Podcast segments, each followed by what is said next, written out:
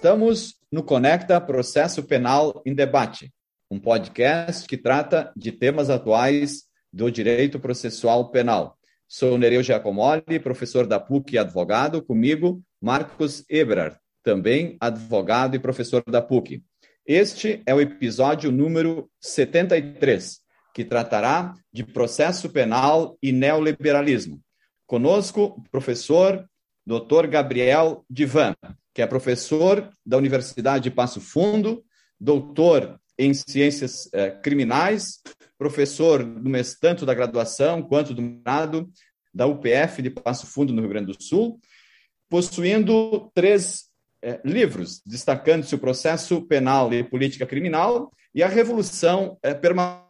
Professor Gabriel, obrigado por ter aceitado estar eh, conosco no Conecta e tratar de um tema eh, tão importante para a, o processo penal. Obrigado, professor Gabriel, e tem a palavra.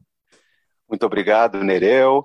Obrigado também ao meu querido amigo Marcos e todo mundo que nos ouve no Conecta. Uma satisfação estar aqui nesse espaço, podendo discutir processo penal podendo trazer algumas ideias, né? podendo falar a respeito de temas de pesquisa e temas de interesse, tanto jurídico quanto políticos, muito grandes né? da nossa trajetória recente. Bem, o que eu falo aqui é algo que eu venho pesquisando há alguns anos, é algo que vem sendo trabalhado é, cotidianamente no meu grupo de pesquisa, nos meus interesses de investigação atuais, e também é uma matéria que eu abordo no meu último livro, né, A Revolução Permanente, é, ensaio sobre o discurso garantista e a racionalidade neoliberal. Bem, e quando a gente fala de neoliberalismo e direito, ou neoliberalismo e processo, nós temos que pensar que existem várias camadas onde esse assunto pode ser abordado ou várias dimensões onde ele pode ser focalizado.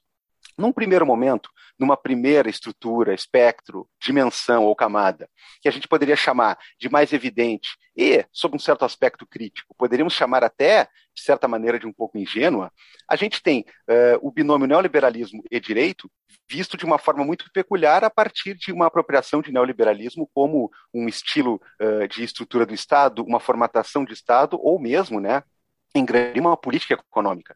Isso aí tem reflexos claros e visíveis dentro do direito e sumamente dentro da esfera penal e processual, quando a gente percebe, por exemplo, a partir daqueles estudos que fizeram sucesso no Brasil de algumas décadas atrás, como o de Loic Vacan, que vai falar dos reflexos do neoliberalismo como uma derrocada do Estado social, um aumento, obviamente, de um punitivismo como uma gestão da miséria e aquela famosa análise que coliga tudo isso à necessidade de uma clientela maior em presídios privatizados, que faz com que a gente tenha um giro desse discurso punitivo a partir desse eixo.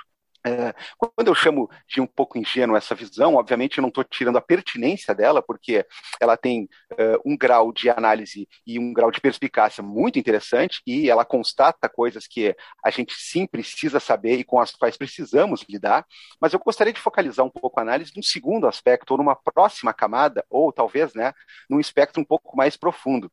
É quando a gente fala do neoliberalismo como uma racionalidade ou quando a gente fala do neoliberalismo como uma produção ou modo de produção de subjetividades. E aí, a gente percebe que o direito, por exemplo, é uma esfera de direitos e garantias protetivas individuais, eles têm armas e têm escudos e elementos para lidar com alguns dos efeitos dessa primeira camada ou dessa primeira dimensão. Talvez não para essa segunda. É por isso que a gente percebe que o neoliberalismo, enquanto uma política de Estado visível, palpável, ele se atrela justamente a esses fatores que nós já conhecemos, ao exercício político dos poderes de Estado na forma de punitivismo. Para isso, garantias, para isso, a necessidade de um discurso antipunitivista e humanista dentro do processo. Mas para a segunda esfera, ou segunda versão do que pode ser o neoliberalismo, para esse neoliberalismo que é produto de subjetividades, para esse neoliberalismo que é uma racionalidade, a gente talvez não tenha um diálogo jurídico, por quê? Porque o direito dialoga com ele a partir de uh, uma espécie de plataforma distinta. O direito está pensando em alternativas de legitimidade e também de contra-legitimação de poderes instituídos, através daquela estrutura do poder soberano, do poder estatal e daquilo que pode ser veiculado a partir de uma lei penal ou a partir de uma justificativa penal punitiva. Quando a gente fala desse outro patamar de neoliberalismo, nós estamos falando da própria construção do sujeito e da construção de um discurso. pode ser visto como uma etapa do capitalismo, mas a gente não pode se uh, atrelar exclusivamente a um discurso economicista no sentido hard, né? no sentido, uh, digamos assim, exclusivo. A gente está pensando em capitalismo e está pensando em extrativismo, e está pensando em exploração, e está pensando em tudo isso, mas de uma forma um pouco diferenciada. Estamos pensando a partir da ideia de produzir o próprio sujeito que produz, produzir a própria encarnação desse sujeito a partir do que, que ele é, do que, que ele se crê, como é que ele se relaciona. E aí a gente tem que lembrar que para o neoliberalismo, em qualquer versão que você estudar, em qualquer versão que você apreendê-lo, você vai ter um pilar, um valor fundamental que é o da concorrência. É por isso que ele se difere do antigo liberalismo clássico, justamente porque aquele, não, não, não por acaso, né, eh, estaria centrado em liberdades. Então, o discurso de garantia está muito atrelado a um tipo de exercício de poder e um tipo de visão de liberdades. Quando a gente fala de concorrência, a gente tangencia essas liberdades como uma espécie de subproduto ou como uma espécie de caminho paralelo. Ou seja, eh, quanto a um neoliberalismo que pode vir a gerar menos Estado social, mais justificativa punitiva e muito mais violência punitiva, a gente pode até pensar em ter essas armas, em ter esse confronto com base no direito e com base numa certa visão de direito e numa certa hermenêutica dos institutos e numa certa aplicação do direito. Porém, o próprio garantismo se mostra muitas vezes confortável com esse outro aspecto, quando ele se vale até mesmo de vocabulários que tem a ver com o cânone neoliberal. Né? Aquela famosa questão das regras mínimas do jogo são coisas que o próprio Hayek ou os ordoliberais alemães uh, iriam dizer a respeito da invasão do Estado frente os contextos de iniciativa privada e quanto à própria legitimação barra justificação jurídica. Ou seja, a gente tem que pensar não em exterminar né, a visão de garantias, não em deslocá-la para o lado, porque a gente sabe que temos que lutar em duas dimensões, temos que lutar que sai mais de duas dimensões e temos que ter esse paralelismo cotidiano. Então, havendo poder punitivo, havendo uh, tentativa de emplacar punitivismo como uma matriz básica dentro do próprio seio democrático, combatemos ela com as armas que dialogam com esse fator, que é um direito uh, visto a partir de um paradigma humano e a partir de um democrático desde um fator constitucional.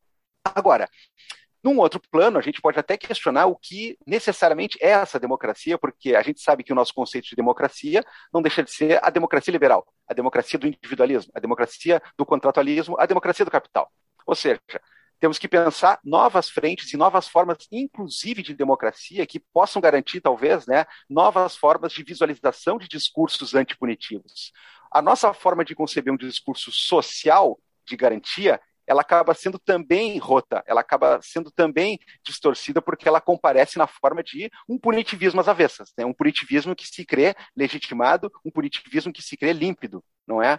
Então, não podemos nem ir para o lado de uma tentativa de transformar a garantia individual em uma coisa obsoleta a fim de gerar um discurso de garantia social que nada mais é do que punitivismo, ao mesmo tempo que não podemos ficar atrelados para sempre no paradigma liberal individualista que conduz basicamente a uma multiplicidade de liberdades individuais sendo defendidas, ou seja, cada um passa a ser uma ilha. Né?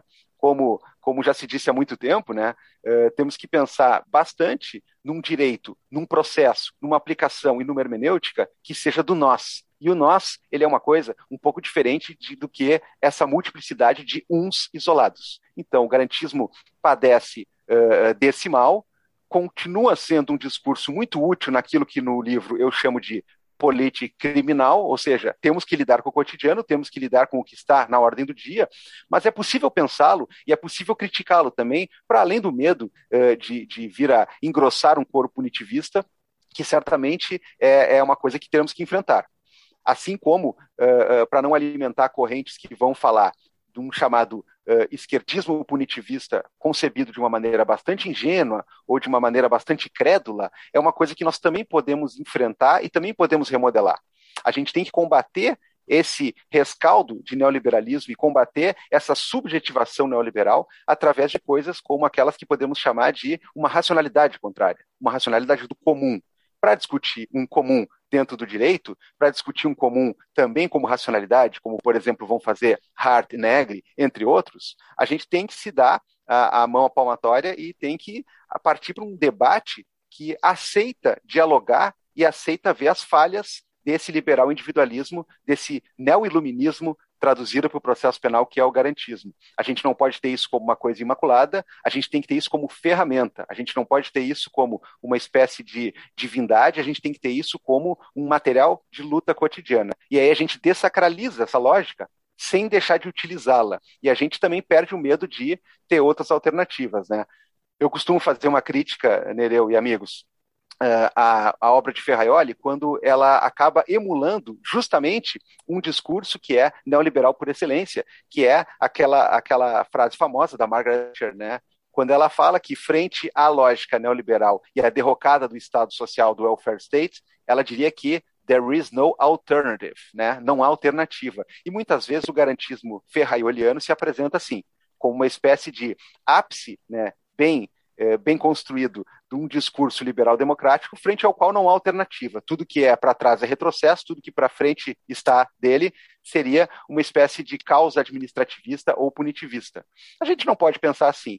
Então, sem abrir mão da ferramenta garantismo, mas questionando bastante tudo aquilo que pode ser cooptado por uma lógica neoliberal que está contente com um pequeno punhado de regras, a gente vai trabalhando, a gente vai fazendo a nossa crítica e a gente vai, eh, a nossa maneira, contribuindo para eh, de certa maneira, delinear né, um direito e um processo penal mais democráticos, que não esquece dos valores fundamentais e não esquece, principalmente, fazer um combate a um poder punitivo que tem que ser sempre questionado, sempre criticado, sempre escrutinado.